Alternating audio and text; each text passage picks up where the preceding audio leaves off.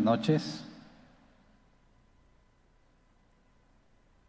El día de hoy nos proponemos estudiar el capítulo 22 de Levítico.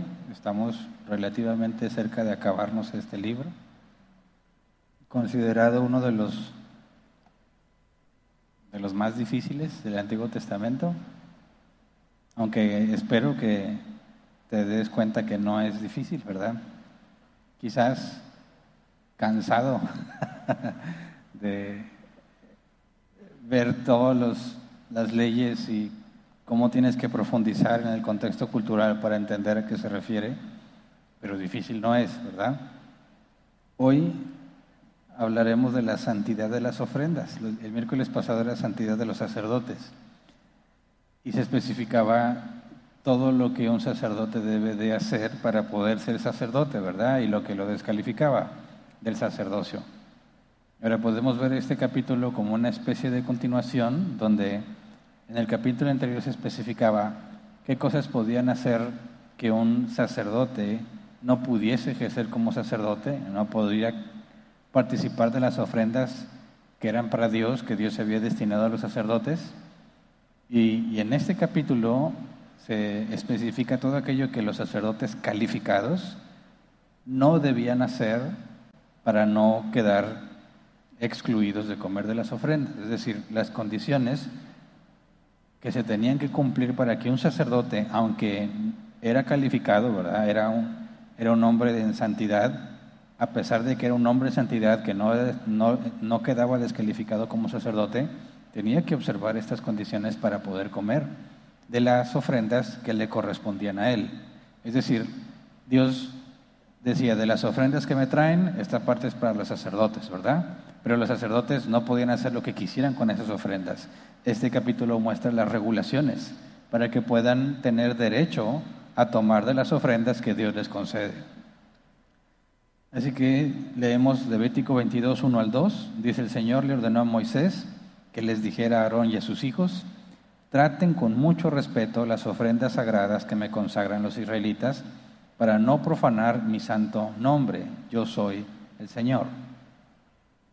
Y me llama la atención cómo la, Reina Valdera 60 traduce muy diferente la parte que dice, traten con mucho respeto las ofrendas sagradas que me consagran los israelitas. La Reina Valera 60 traduce así, que se abstengan de las cosas santas que los hijos de Israel me han dedicado. Y si lo leemos así como lo traduce la Reina Valera 60, me parece confuso, porque son las ofrendas o parte de las ofrendas que Dios ha destinado a los sacerdotes. ¿Cómo es posible que Dios ordena que se abstengan de las cosas que Dios les concedió, verdad? Por eso cuando la NBI dice traten con mucho respeto, me parece que es la mejor traducción, porque la palabra abstengan en la Reina Valera 60 o traten con mucho respeto. La NBI es el hebreo nazar, que se traduce como consagrar o dedicar. Entonces, está hablando de que deben consagrar las ofrendas que los israelitas llevaban. Los israelitas llevaban. No que se abstengan de ellas, sino que las consagren. ¿Qué significaba que algo fuese sagrado o santo? Que era puesto aparte. No era de uso común, no era común y corriente era algo que se le consideraba especial para Dios. Entonces, si deben de consagrar las ofrendas, me parece que la mejor traducción es traten con mucho respeto las ofrendas, ¿verdad? En lugar de absténganse de las ofrendas. Pero entonces, estas ofrendas que los israelitas, los traían a Dios y que Dios parte de esas ofrendas la daba a los sacerdotes, dice Dios, esto deben de hacerlo, tomarlo con muchísimo respeto, ¿verdad? No es algo que les pertenece y ya, es algo que es de Dios, que les es concedido a ustedes, por consecuencia tiene que haber santidad a la hora de lidiar con eso que Dios les ha concedido. Fíjate, no es como, me acuerdo cuando dice alguien, mira, ten, te regalo este, no sé, esta pelota, y alguien dice, ah, es mi pelota, yo hago lo que quiero con mi pelota, ¿verdad? Porque ya me la regalaste. Y si yo la quiero, no sé, hacer algo malo y aventarlo a las ventanas de las casas, de, oye, no hagas eso. con la pelota. Dicen, ¿qué es mi pelota? Tú me la diste. No, el momento en que me la diste ya no tienes por qué reclamarme, ni tienes por qué, no tienes ninguna autoridad para decirme qué debo hacer con la pelota porque ya es mía. Y muchas veces así vemos los regalos. Tú le regalas algo a alguien y eso ya es de él y él hace lo que quiera con eso que le diste. Pero no aplica, es lo que Dios dice aquí, no es así con las cosas de Dios.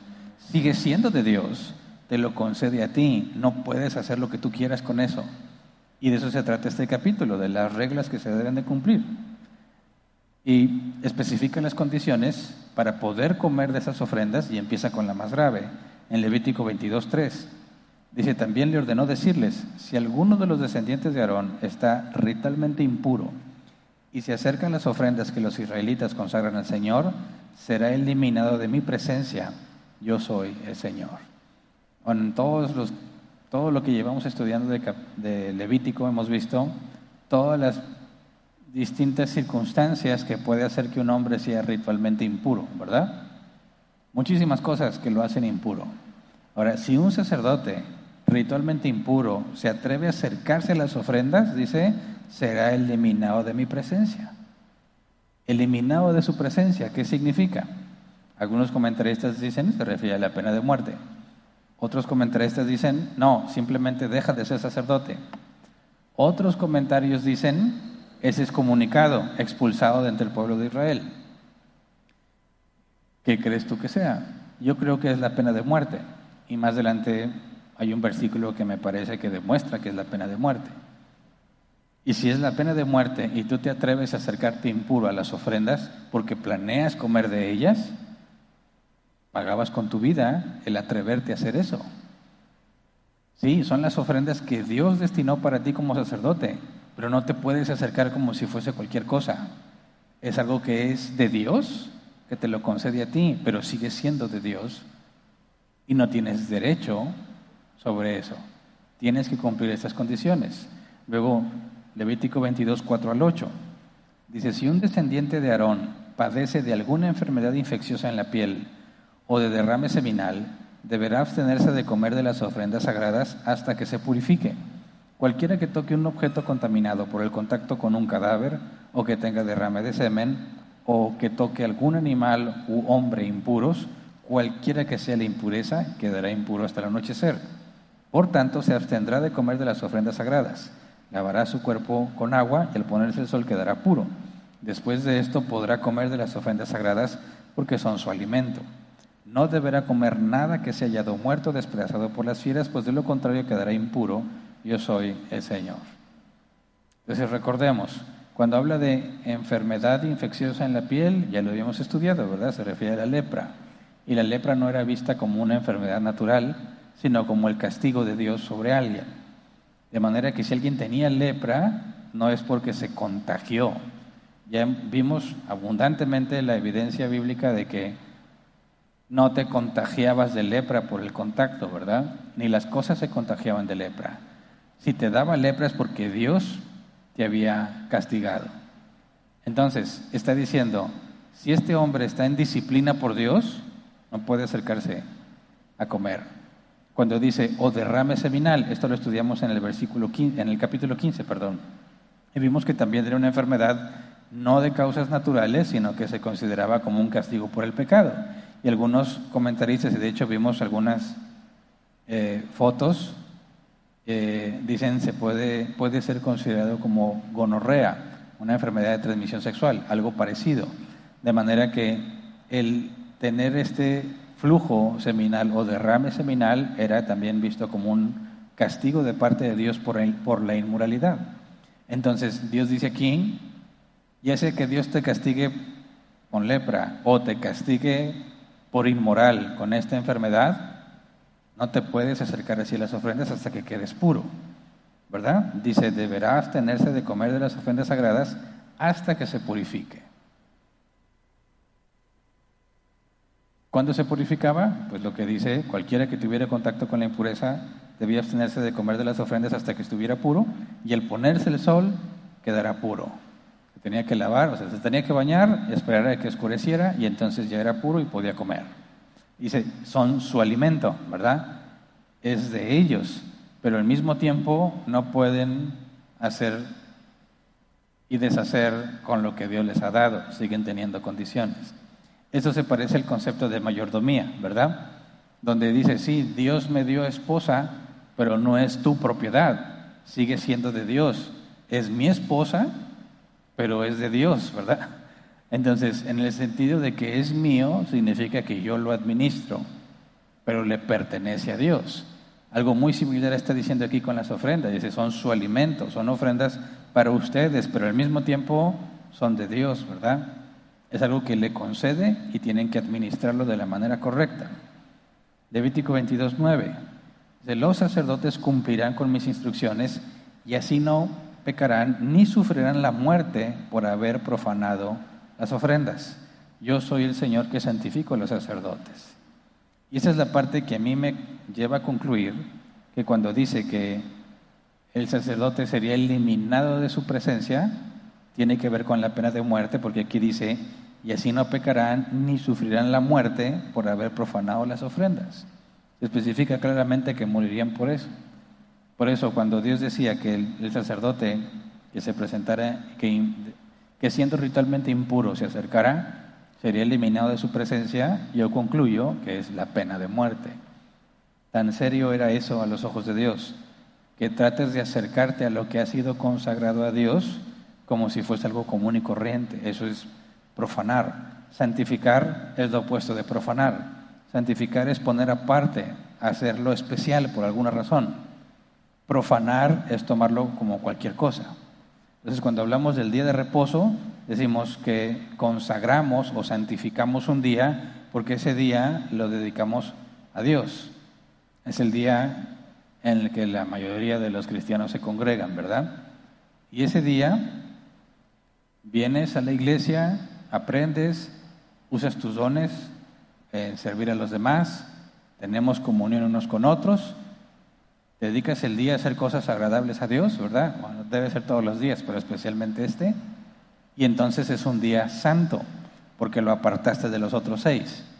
Profanar el reposo es hacer en domingo lo que haces cualquier otro día. No necesariamente algo malo, pero lo que haces cualquier otro día, lo haces también en domingo, estás profanándolo, no estás poniendo la parte.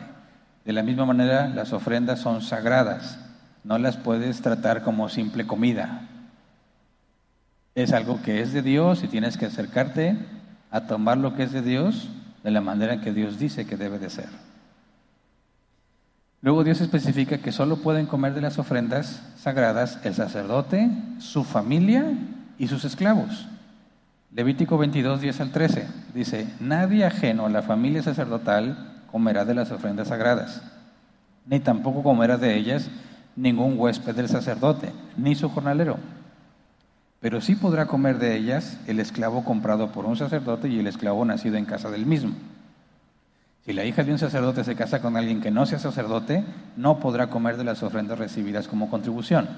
Pero si se queda viuda o divorciada y sin haber tenido hijos, regresa a la casa de su padre como cuando era soltera, entonces sí podrá comer del alimento de su padre. Pero nadie ajeno a la familia sacerdotal está autorizado para comerlo. Entonces, Fíjate cómo Dios le da al esclavo comprado o nacido en casa del sacerdote el estatus de familia del sacerdote. Ya hemos hablado muchas veces de la esclavitud narrada aquí en el contexto israelita, ¿verdad? Y sabemos que nada tiene que ver con el concepto moderno de esclavitud. Y, y es más, cada esclavo comprado tenía que ser liberado a los siete años de servicio, ¿verdad? era una especie de empleo, venderte como esclavo, sería el equivalente a ser empleado. Entonces, si tú estás empleado y dices, aquí me tratan como esclavo, eh, bueno, bíblicamente sí, ¿verdad? Porque te dan un sustento, en este caso es un salario, ¿verdad? Por el servicio que prestas. En aquel entonces te daban comida, techo, vestido y protección por el servicio que prestabas. Lo hacías durante siete años. Ahora, el esclavo podría decir, yo quiero quedarme aquí y se tenía que ahora dar la oreja en la puerta de la casa del amo y podía liberarse hasta el jubileo, ¿verdad? Pero era un acto voluntario. Entonces, fíjate la relación que Dios dice, los, la familia sacerdotal puede comer, los esclavos también, de manera que los incluye en la familia, ¿verdad? Entonces, no es que Dios está diciendo, ah, también tus esclavos, como si fuese algo, como si fuese menospreciarlos. Al contrario, les está dando el estatus de familia, porque ni al jornalero ni al huésped se les concede eso. El jornalero es el que era alguien que decíamos, oye, ven y trabajas aquí un, día, te doy lo que es justo y te vas a tu casa y ya. No vives en la casa del sacerdote. El esclavo ahí vivía, por lo tanto era considerado parte de la familia. Luego, en el caso de la hija, en el versículo 12, si la hija de un sacerdote se casa con alguien que no sea sacerdote, no podrá comer de las ofrendas recibidas como contribución. Dices, ¿por qué? Pues si es familia del sacerdote. Sí, pero el momento en que se casa, ya es otra familia. Y si se casó con un hombre que no es sacerdote, su familia no es sacerdotal. Por lo tanto, no puede acceder a las ofrendas que corresponden a los sacerdotes. Entonces, fíjate, cuando eh, un hombre o una mujer se casan y se van de su casa, de la casa de sus padres, son una familia aparte. Entonces dice, si la hija se va y se casa con alguien que no es sacerdote, ella no puede comer porque ya no es familia sacerdotal. O sea, una familia es sacerdotal si el esposo, si el padre es sacerdote, si no, no. No importa que el sacerdote sea tu tío, tu abuelo, lo que sea, ahí no cuenta, tiene que ser una relación directa, ¿verdad? Estás casada con un sacerdote, tus hijos son familia sacerdotal, tú y tus hijos. Estás casada con un hombre que no es sacerdote, no importa que tu papá sea sacerdote, tu familia no es sacerdotal. Luego dice el versículo 13, pero si queda viuda o divorciada y sin haber tenido hijos, regresa a la casa de su padre como cuando era soltera, entonces sí podrá comer del alimento de su padre. Se especifica, sin haber tenido hijos. ¿Por qué? Porque si tuvo hijos ya es otra familia, ¿verdad? Y es el hombre, el padre de familia, quien es sacerdote, ¿verdad? La familia es sacerdotal si el hombre, el padre, es sacerdote. Si ella queda viuda o divorciada, es una mujer repudiada y tiene hijos, su familia no es sacerdotal porque los hijos son de un hombre que no era sacerdote. ¿Se entiende? Entonces esto no se podía así como que heredar de padres a hijos. Un momento en que se casaban, ahí se establecían otra vez las reglas.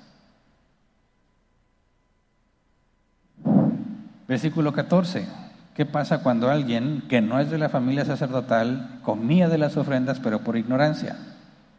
Levítico 22, 14. Si inadvertidamente alguien come de una ofrenda sagrada, deberá restituir la ofrenda al sacerdote y añadirle una quinta parte de su valor. O sea, regresas lo que te comiste, no lo que te comiste, no, no lo vas a vomitar. Repones lo que te comiste y pagas una multa. El 20% de multa, ¿verdad? Por no haber puesto atención y estar comiéndote algo que no te corresponde. De manera que se desalienta a cualquiera que pretenda comer de eso o beneficiarse de eso que ha sido apartado de los sacerdotes porque repones lo que te comiste y pagas una multa. Luego, versículo 15 al 16, dice, no deberán los sacerdotes profanar las ofrendas sagradas que los israelitas presentan al Señor, porque al permitir que las coman harán recaer sobre sí mismos un pecado que requiere un sacrificio por la culpa. Yo soy el Señor que lo santifico. ¿Qué significa esto? Acabamos de leer lo que el sacerdote no debe de hacer, ¿verdad? Las condiciones que debe de cumplir para que él pueda comer. Pero dice, oye, ¿qué pasa si eh, yo estoy dándole la debida importancia a las ofrendas, pero la gente no? O algún otro sacerdote no, alguna otra familia no lo hace. Bueno, lo que aquí dice es, no deberán los sacerdotes profanar las ofrendas que los israelitas presentan porque al permitir que las coman harán recaer sobre sí mismos un pecado que requiere un sacrificio por la culpa. Es decir, no debes de hacerlo tú ni permitir que otro lo haga. O sea, no debes pecar de acción, porque tú estás haciendo lo indebido, ni de omisión al no evitar que otro lo haga. Entonces aquí Dios especifica, estas condiciones tienes que asegurarte de cumplirlas tú y de que nadie más las incumpla. Es tu responsabilidad aplicarlas en ti mismo y asegurarte que los demás también las cumplan. Una comunidad, los sacerdotes tenían que velar por ellos mismos y por el resto de los sacerdotes. Y aquí se acaba la primera parte del capítulo. La primera parte del capítulo habla sobre esto, ¿verdad? ¿Qué condiciones tenían que cumplir para poder tomar de las ofrendas? En esta segunda parte habla de lo que, lo que se requiere para que una ofrenda un sacrificio sea aceptable. Levítico 22, 17 al 20. Dice, el Señor le ordenó a Moisés que les dijera a Aarón y a sus hijos y a todos los israelitas, si alguno de ustedes, sea israelita o extranjero residente en Israel, presenta un holocausto al Señor para cumplir un voto o como ofrenda voluntaria para que le sea aceptado, deberá presentar un macho sin defecto de entre el ganado vacuno, ovino o cabrío. No presenten ningún animal que tenga algún defecto porque no se les aceptará. Esto ya lo habíamos visto, ¿verdad? Ya lo había especificado no es nuevo para nosotros. Cuando dice extranjero residente en Israel, eso es lo que se le conoce como un prosélito. Era un hombre que no desciende de Israel, que se convertía a Dios y vivía entre los israelitas. Entonces, fíjate, e, ese concepto ya existía, ¿verdad? Que los gentiles formaran parte del pueblo de Dios. A veces, cuando pensamos en el Antiguo Testamento y la ley de Moisés, pensamos que Dios nada más salvó a los israelitas. Y se nos olvida que también hubo gentiles entre los israelitas, convertidos al Señor. Ellos no se circuncidaban porque no eran descendientes de Abraham, ¿verdad? Pero sí estaban obligados a cumplir con la ley de Moisés y también esta ordenanza en el sacrificio que ofrecerían tienen que asegurarse que sea conforme la ley de Moisés lo especifica. Entonces sí había entre ellos extranjeros, prosélitos, que vivían como el pueblo de Dios, aunque no descendían de Israel. Y bueno, ya habíamos visto que tiene que ser un, un animal sin defecto, ¿verdad? Oveja, cabra o res. Son los únicos tres animales permitidos para esto. Levítico 22, 21 al 24. Dice, si alguien, para cumplir un voto especial o como ofrenda voluntaria, le presenta al Señor ganado vacuno u ovino como sacrificio de comunión, para que el animal le sea aceptado, no deberá tener ningún defecto. No deberá presentarle al Señor como ofrenda por fuego animales ciegos, cojos, mutilados, llagados, sarnosos ni tiñosos. No ofrecerán en el altar ningún animal así. Podrán presentar como ofrenda voluntaria una res o una oveja deforme o enana, pero tal ofrenda no será aceptada en cumplimiento de un voto. No ofrecerán al Señor ningún animal con los testículos, testículos lastimados, magullados, cortados o arrancados. No harán esto en su tierra. Y bueno, ya habíamos visto algo de este tipo también antes, ¿verdad? Las características del sacrificio expiatorio. Y sabemos que esto apunta el hecho de que no se permita ningún defecto en el animal, en el sustituto que moría en lugar del pecador, es una clara referencia a la perfecta justicia de Jesús, ¿verdad? Puesto que este, esto apuntaba a lo que Cristo haría, la especificación de que el animal sea sin defecto se refiere a que Cristo fue sin defecto. Y nos ilustra desde ese entonces, para que el sustituto del del ser humano, para que alguien pague por el ser humano, debe de ser perfecto lo que hace que ningún hombre pueda pagar por el pecado de otro hombre, ningún hijo de Adán. Jesús no es hijo de Adán, no tenía la maldición de los hijos de Adán y él era Dios. De manera que nadie, excepto él, podía cumplir con los requisitos de ser sustituto. Entonces, cuando Dios pone este énfasis en que el animal tiene que ser sin defecto, deja en claro que la única forma en que el hombre podría ser librado es por medio de un hombre perfecto, cosa que era imposible para los hijos de Adán. Pero Dios hace que Jesús venga a este mundo sin que sea descendiente de Adán, según la promesa en Génesis 3, descendiente de Eva. no de Adán, solo de Eva, porque fue eh, concebido en el cuerpo de María. Así que podemos ver que había luz de lo que sucedería, aunque era imposible entenderlo, ¿verdad? Y cuando dice en el versículo 23, podrán presentar como ofrenda voluntaria una res o una oveja deforme o enana, se me hizo extraño a que, como una oveja enana o como una res enana, ¿verdad? Fíjate lo que dice la Reina Valera 60 en el versículo 23. Buey o carnero que tenga de más o de menos, podrás ofrecer por ofrenda voluntaria me deja igual de confundido. ¿Cómo es que tenga de más o de menos? Así que si te vas al original, eso es lo que dice, que tenga más o que tenga menos. Pero ¿cómo entendemos que un buey o carnero eh, tiene más o menos? ¿Más o menos qué? Así que busqué distintas traducciones y encontré una que me parece que explica de manera clara. Dice que tiene alguna extremidad demasiado larga o demasiado corta.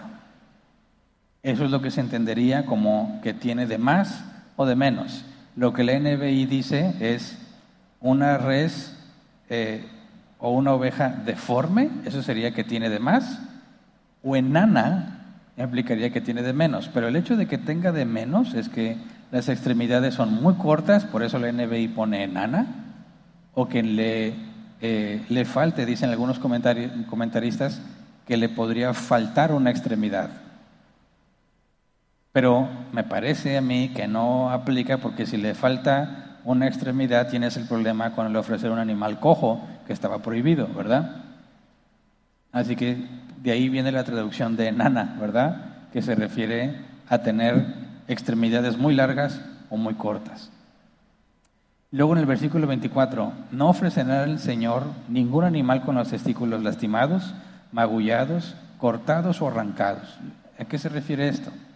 Dice el comentario Helicots. Estos cuatro términos expresan las cuatro formas en las que los antiguos, eh, las cuatro formas que los antiguos usaban para emascular a los animales, que es emascular, extirpar los órganos genitales.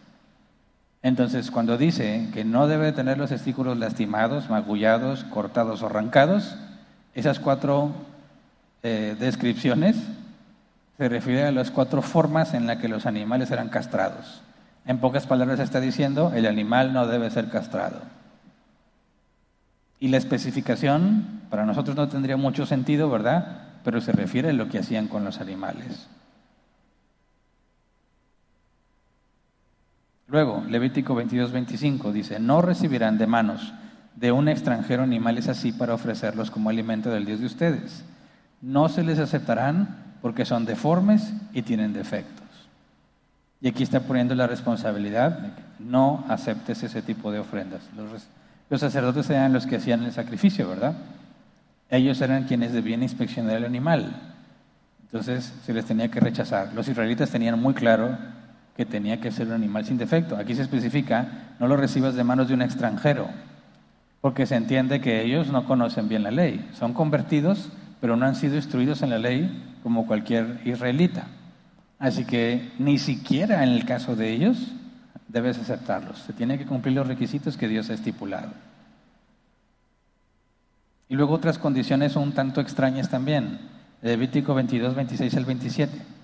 Dice, el Señor le dijo a Moisés, cuando nazca un ternero un cordero o un cabrito se quedará con su madre durante siete días. Del octavo día en adelante será aceptable al Señor como ofrenda por fuego. ¿Por qué? Porque no puede ser menor a una semana, tiene que tener más de una semana de vida. ¿Cuál sería la razón? Comentario Hélicos dice, antes de siete días el animal está extremadamente débil y no es apto para la alimentación humana. Por lo tanto, no debe ofrecerse. Alimentación humana, ¿por qué? Porque de ahí comían los sacerdotes. Entonces, si tú presentabas un ternero, cordero o cabrito de menos de una semana de nacido, es algo que los sacerdotes no podrían comer.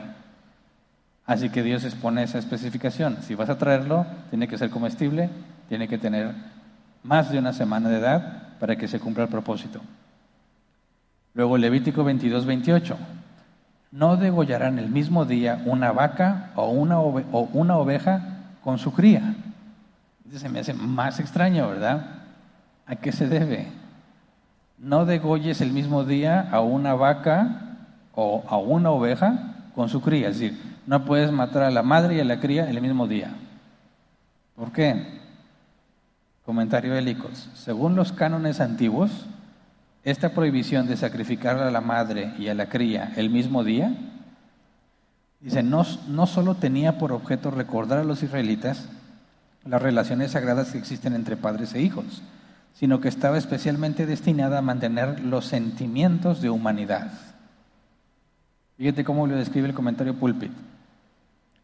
Vemos así que los sentimientos del corazón humano no deben escandalizarse bruscamente por un acto de aparente crueldad, aun cuando no se perjudique el objeto de ese acto.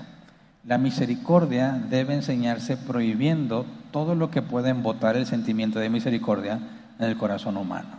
Es decir, Dios prohíbe eso porque se percibía como algo muy cruel. Y según los comentaristas era para enseñar misericordia. No que el animal esté consciente de eso, ¿verdad? Sino la relación madre e hijo, matar a la madre y al hijo el mismo día era algo cruel que hace que los israelitas pierdan la humanidad, o sea, es decir, se, ¿cómo decirlo en palabras diferentes? Que no se hagan tan salvajes, que no se hagan insensibles, de manera que respeten a una madre y a la cría y que no los maten el mismo día. Digo, no sé cómo se vería algo así en este tiempo. No creo que alguien respete algo así en estos tiempos, ¿verdad? Pero en aquel tiempo parece ser algo muy claro y los comentaristas concuerdan, los que encontré, en que está enfocado en que el ser humano, no todo el que tenía que ofrecer un sacrificio a Dios, no pierde de vista la misericordia que se debe respetar aún en el reino animal. Y ya para acabar el capítulo hay unas instrucciones finales. Levítico 22, 29 al 33. Dice, cuando sacrifiquen una ofrenda de acción de gracias al Señor, háganlo de tal modo que les sea aceptada. Deberá comerse ese mismo día sin dejar nada para el siguiente. Yo soy el Señor. Obedezcan mis mandamientos y pónganlos por obra. Yo soy el Señor. No profanen mi santo nombre, sino reconózcame como santo en medio de los israelitas. Yo soy el Señor que los santifica yo lo saqué de Egipto para ser su Dios, yo soy el Señor. ¿Por qué tanto repite que Él es el Señor? Porque está explicando el sentido de estas leyes. ¿Por qué estas reglas y estas condiciones? Porque Él es Dios. y si quieres acercarte a Él, tiene que ser como Él dice. ¿Verdad? No como tú quieras, no como se te ocurra o como se te haga más fácil. Como Dios dice, porque Él es Dios. Así que fíjate bien que no te acercas a Dios como si Dios fuese cualquier cosa cualquier persona. Y esto sigue vigente, ¿verdad? Tristemente hay cristianos que se olvidan de estas cosas o nunca las han visto o son negligentes nada más y pretenden relacionarse con Dios como si fuesen iguales, como si se hablasen de tú a tú sin, distinción entre ellos. A veces como que cruzan la línea entre reconocer que Él es Dios y tú no, y se escudan en la idea de que es mi Padre, y le pretenden hablar como si fuese un papa moderno, ¿verdad?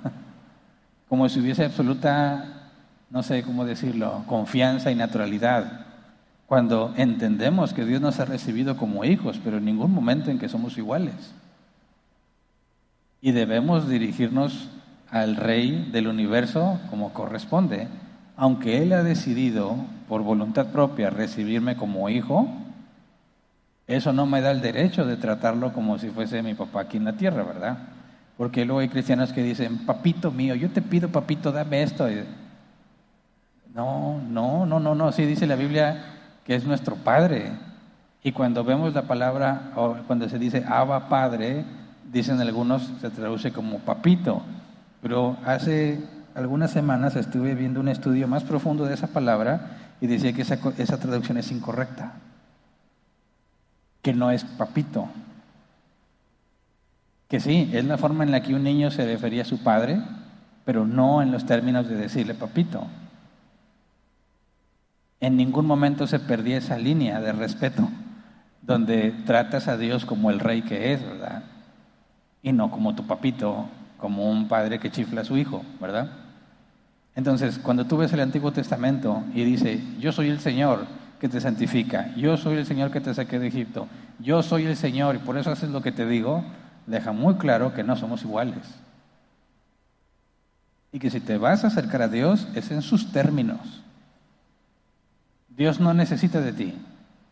No tiene ninguna obligación de ayudarte o de bendecirte. Él te concede estar con Él y te acercas en sus términos. Como Él dice, si no, no lo hagas. Es lo que dice aquí, ¿verdad? Cuando sacrifiquen una ofrenda de acción de gracias al Señor, háganlo de tal modo que les sea aceptada. O sea, háganlo como yo digo, si no, no lo hagas. Así que eso debe de ser importante para nosotros, que aunque estamos en el nuevo pacto por gracia, en ningún momento el Señor ha dejado de ser el Señor, ¿verdad? Y así como a la iglesia le ha estipulado las cosas que debe de hacer, exactamente aplica. Nosotros servimos al Señor de la manera que le ha dicho que se sirve.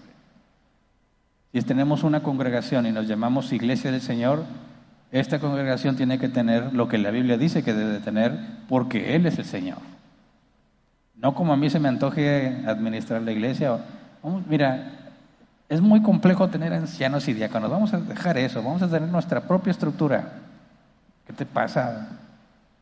¿Por qué? Porque así es más fácil. Él es el Señor. Él fue quien dio las instrucciones.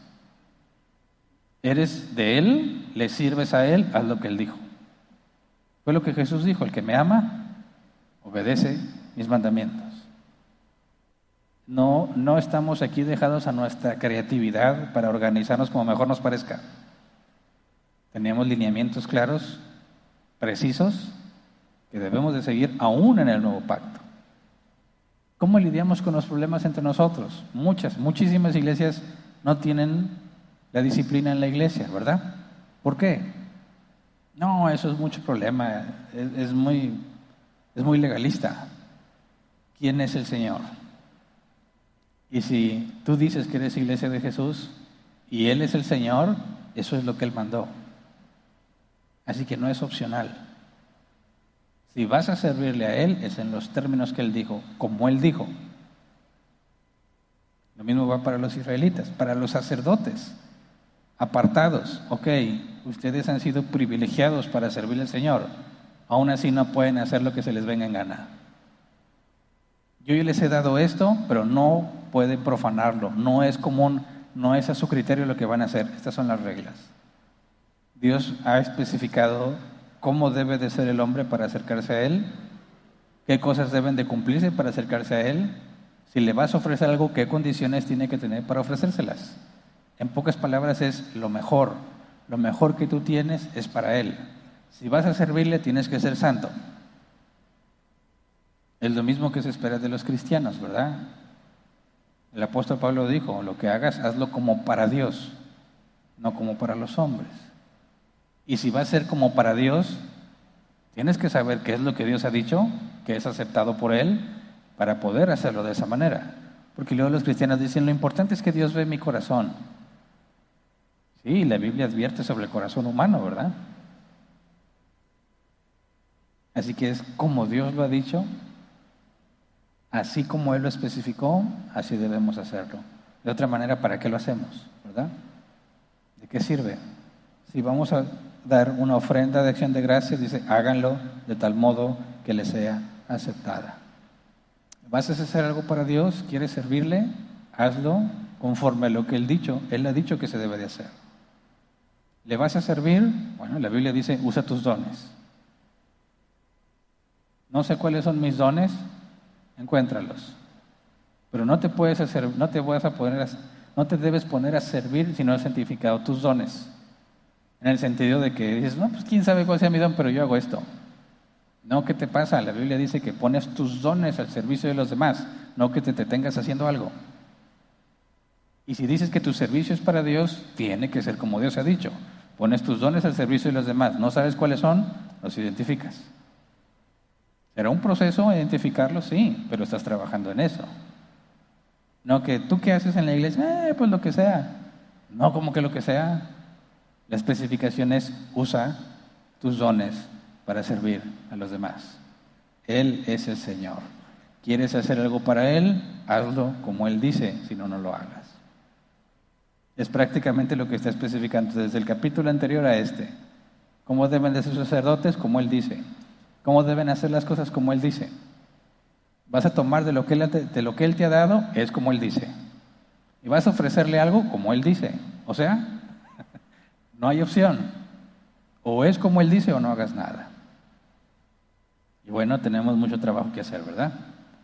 Para hacer las cosas como Él dice. Y tenemos muchos errores, de manera que hay que estar siempre buscando mejorar. Para que podamos decir, Señor, mi servicio está, está enfocado y ha sido, desde que te sirvo, enfocado en hacer las cosas como tú dijiste. Si no, ¿para qué? ¿Verdad? Así que con eso se acaba el capítulo. Vamos a ponernos de pie y vamos a orar.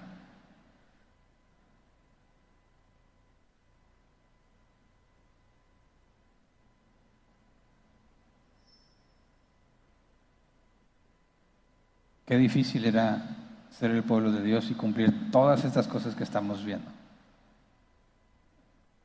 Por eso, entendiendo la condición humana, me parece que resulta relativamente fácil comprender por qué se sentían superiores, ¿verdad? ¿Por qué los maestros de la ley, los fariseos y los saduceos se sentían superiores? ¿Cómo le haces para hacer todo lo que hemos leído? ¿Qué tanto tiempo tenías que invertirle en asegurarte que estás haciendo todo lo que dice? Muchísimo tiempo.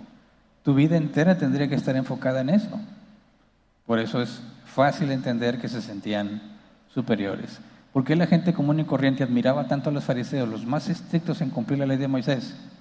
Por todo el énfasis que ponían en obedecer, que un ser humano común y corriente nunca lo haría. No podían ser gente pobre, porque no podrían dedicarse a eso. Era muchísimo esfuerzo lo que tenían que hacer. Ser instruidos con personas específicas, especiales, para poder tener ese nivel de cumplimiento de la ley. Y como quiera Jesús les dijo, sepulcros blanqueados, hipócritas.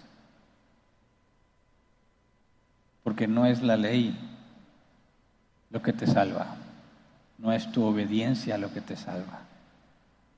Tu obediencia es la consecuencia de ser salvo. Acuérdate, nos esforzamos por obedecer a Dios, no para salvarnos, sino por gratitud, porque ya nos salvó. No estamos buscando ganarnos el cielo portándonos bien. Dios ya nos dio todas las cosas en Cristo. Nos esforzamos en portarnos bien por gratitud. Así que cuando digas, híjole, yo hago muchas cosas para Dios, que no te pase por la mente que eres superior no es lo que hace, sino lo que Él hizo. Lo que nosotros hacemos es consecuencia de lo que Él hizo en nosotros. Por eso la gloria es solo de Él. Que vamos a orar, Señor. Muchas gracias. Muchas gracias por toda la paciencia que nos has tenido, porque reconocemos que nos hemos acercado a ti sin siquiera tomar en cuenta lo que tú has ordenado que se debe de hacer. Hemos tratado de servirte sin siquiera tomar en cuenta lo que tu palabra dice con respecto al servirte, con respecto a la forma en que debemos ejercer nuestros dones, con respecto a la forma en que debemos administrarnos en tu iglesia. Señor, nos esforzamos por hacer las cosas como tu palabra lo dice y es muy difícil. Es tan fácil que contaminemos nuestras buenas intenciones con malas acciones. Es tan fácil, Señor, que una buena intención se ha convertido en algo malo, en algo egoísta, que te rogamos que nos permitas entender que somos incapaces de obedecer perfectamente, pero al mismo tiempo tú nos capacitas para ir creciendo en obediencia. Que no nos desanimemos porque somos incapaces, al contrario, que acudamos a ti, Señor, para que tú nos capacites y podamos ir creciendo, como dice tu palabra, hasta llegar a la estatura del varón perfecto. Permítenos entender y conocer cómo debemos hacer las cosas de la manera que tú lo has estipulado, para que si lo hacemos sea conforme a lo que tú has dicho, de manera que sea aceptable. No queremos ser personas que improvisan.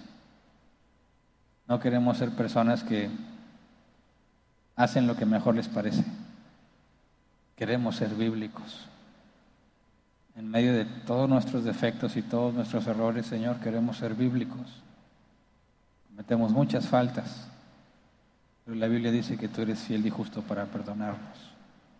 Por eso te pedimos perdón por todas las veces, las situaciones en las que no hemos hecho lo que te agrada, sino que hacemos lo que nos agrada a nosotros.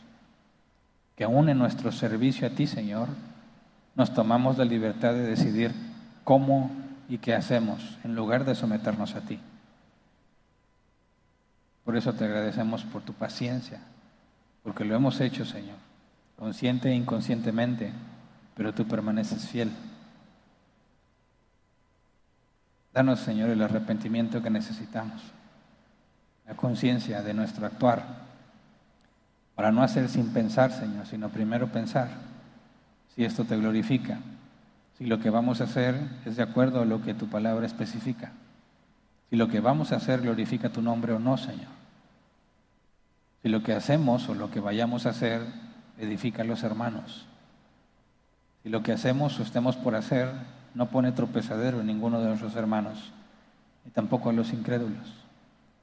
De manera que podamos asegurarnos hasta el límite de nuestra capacidad humana que estamos haciendo lo que te agrada, Señor. Solo tú puedes hacer eso en nosotros. Darnos la capacidad de recordar, entender tu palabra, de manera que lo tengamos disponible en nuestra mente cuando vamos a tomar una decisión.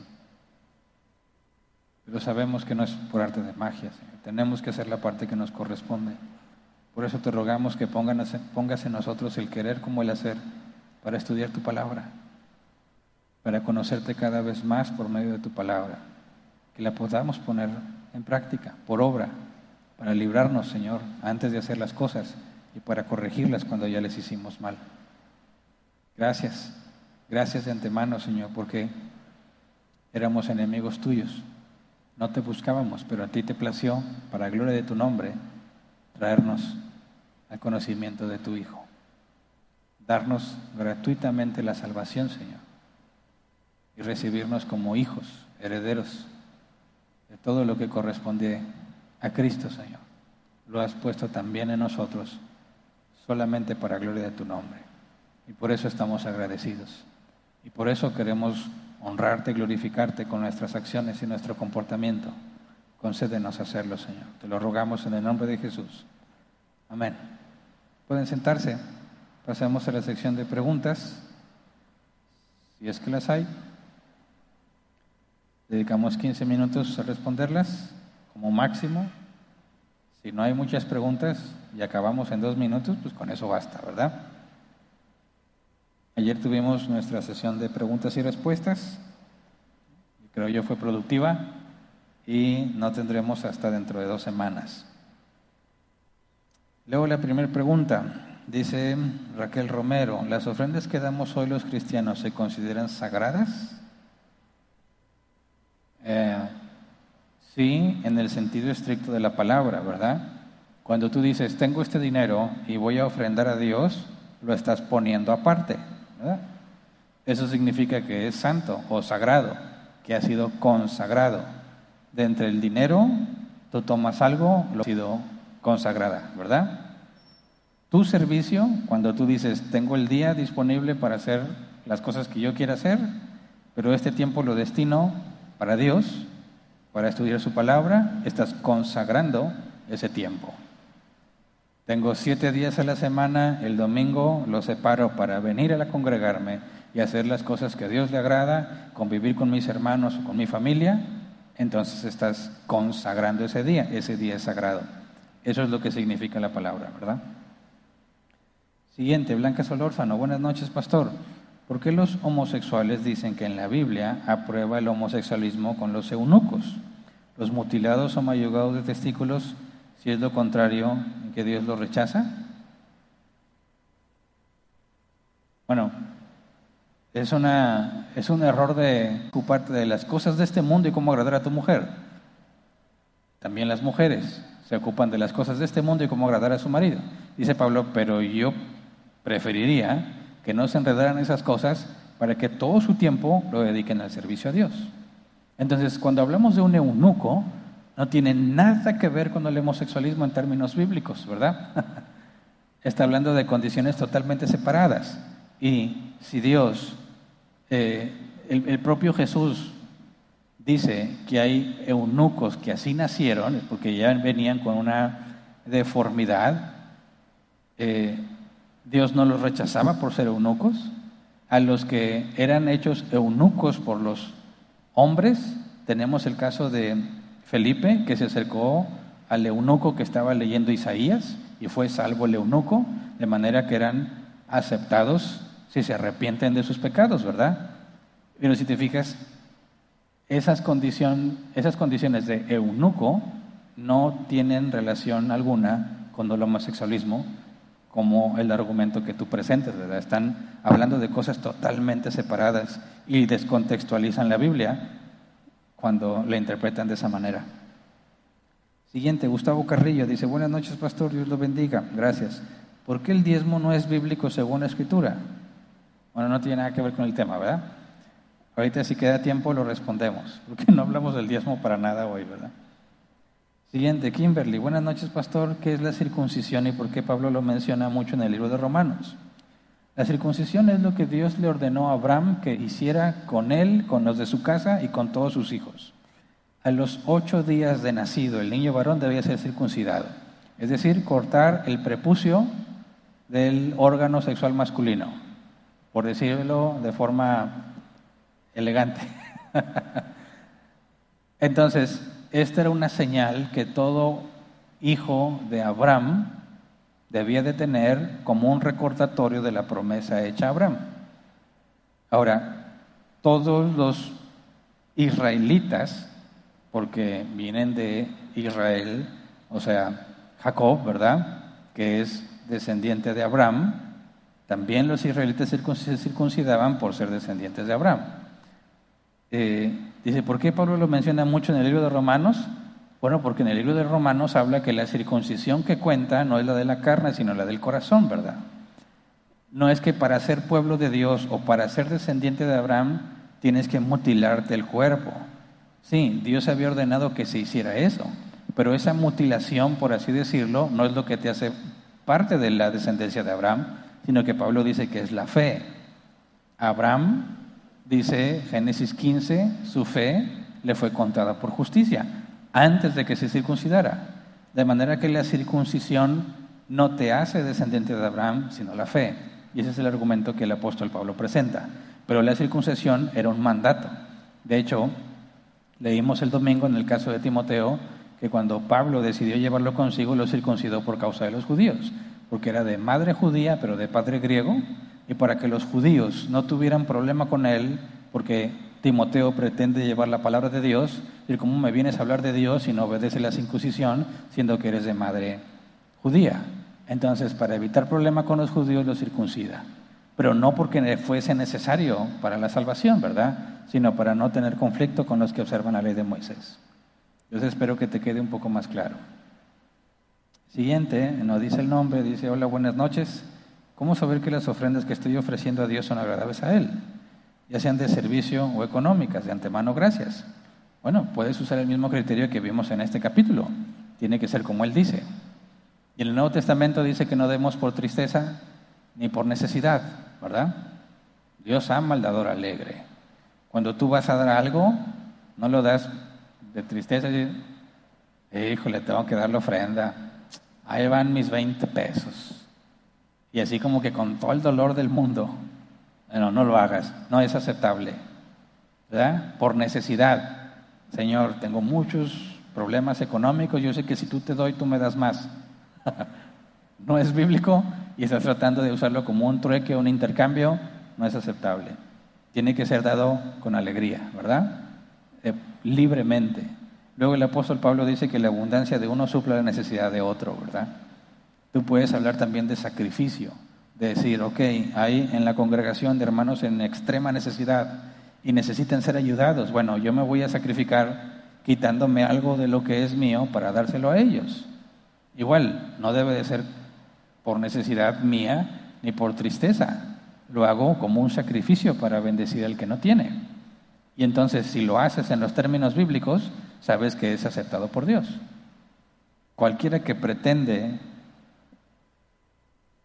implementar este concepto de la siembra y la cosecha, donde dices, yo doy mi ofrenda como una inversión para después cosechar, dices, ya no lo estás haciendo como la Biblia lo dice, ¿verdad? De manera que no es aceptada.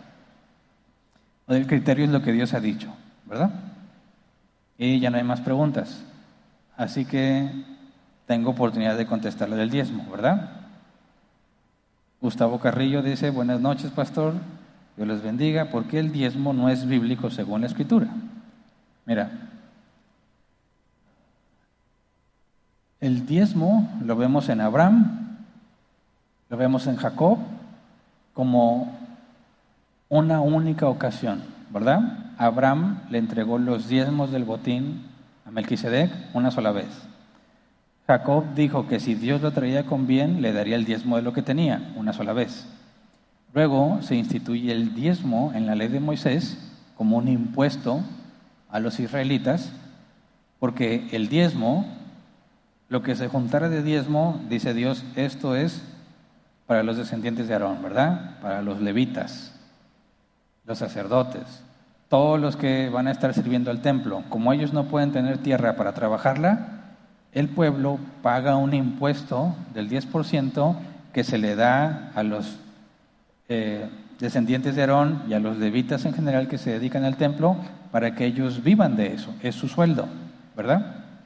Entonces, cuando hoy en día algunos supuestos pastores o maestros bíblicos dicen que tú tienes que diezmar, y te citan Malaquías 3, traed los diezmos al alfolí, probadme en esto, dice el Señor, que se abriré las ventanas de los cielos, ¿verdad? Derramaré bendición hasta que sobreabunde. Espérame, estás tratando de aplicar lo que la ley de Moisés demanda a los que vivimos en el nuevo pacto, que ya no tenemos nada que observar de la ley de Moisés en cuanto a todo lo ceremonial. Lo único que se preserva es la ley moral, ¿verdad? Lee Hechos 15, el concilio en Jerusalén, donde se llega a la conclusión de que los gentiles no tienen por qué observar la ley de Moisés. Por lo tanto, el diezmo no aplica para nosotros. Además, hoy en día, en la actualidad, los judíos que pretenden vivir bajo la ley de Moisés no diezman. ¿Por qué? Porque no hay templo. Los levitas tenían que administrar el templo. El diezmo es para que ellos se sostengan. No hay templo, los levitas no sirven al templo, por lo tanto los diezmos no son necesarios. Entonces, ¿cómo es posible que los judíos que viven según la ley de Moisés no diezman y tienen los cristianos diezme y diezme? es simple ignorancia, ¿verdad? Eso es. Y en otros casos es pura avaricia y amor al dinero, porque piensan que porque siembran les va a ir bien, ¿verdad? Y no saben que al tratar de vivir bajo los términos de la ley de Moisés, desprecias la gracia, que es lo que enseña el Nuevo Testamento, si no me equivoco, Gálatas. Oh Gálatas insensatos, les dice, ¿quién los maravilló? ¿Por qué pretendes vivir en los términos de la ley de Moisés? Si haces eso, desprecias la gracia de Dios. Estás diciéndole a Jesús, no quiero nada de tu sacrificio, yo voy a vivir según mis obras. No puedes decir que estás en el pacto de gracia y al mismo tiempo vas a la ley para tratar de agradarle a Dios, porque nadie puede agradar a Dios por medio de la ley. Si agradamos a Dios hoy en día, no es por nada que hacemos nosotros, es porque Cristo está en nosotros.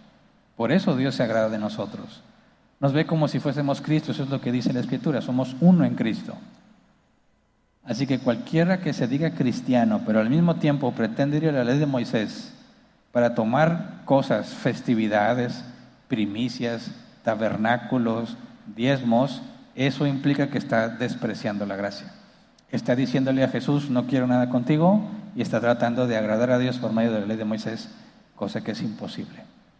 Así que por eso es que el concepto de diezmo, así según la ley de Moisés, no es bíblico. Ahora, hay iglesias que dicen, aquí tenemos el diezmo, pero es un acuerdo de entre todos los miembros de la iglesia de dar el 10% de sus ingresos. Un acuerdo voluntario. No tiene nada que ver con malaquías ni nada de eso. dices, ah, bueno, entonces ese diezmo le llamas diezmo porque llegaron al acuerdo de dar el 10%, pero no tiene nada que ver con lo que la ley de Moisés dice, ¿verdad? Si alguien trata de ligar la ley de Moisés, el diezmo según la ley de Moisés, en el nuevo pacto, ya está haciendo las cosas mal. Si alguien dice, yo voluntariamente quiero dar el 10% de lo que tengo, hazlo, no hay ningún problema. Nomás no digas que Malaquías 3.10 aplica para ti, ¿verdad? y lo peor es que algunos tratan de presionar a los cristianos para que diezmen diciéndoles, malditos sois con maldición porque me has robado en los diezmos, ¿verdad? Como, como Dios encaró, ¿verdad? Y eh, demandó a los israelitas, porque ellos estaban en el pacto, pero para nosotros no aplica. Esa es la explicación. Ok, se acaban las preguntas, ¿verdad? Muy bien. Esto de entonces, hasta aquí nos quedamos en la transmisión. Si Dios quiere, nos vemos el próximo domingo para continuar con nuestro estudio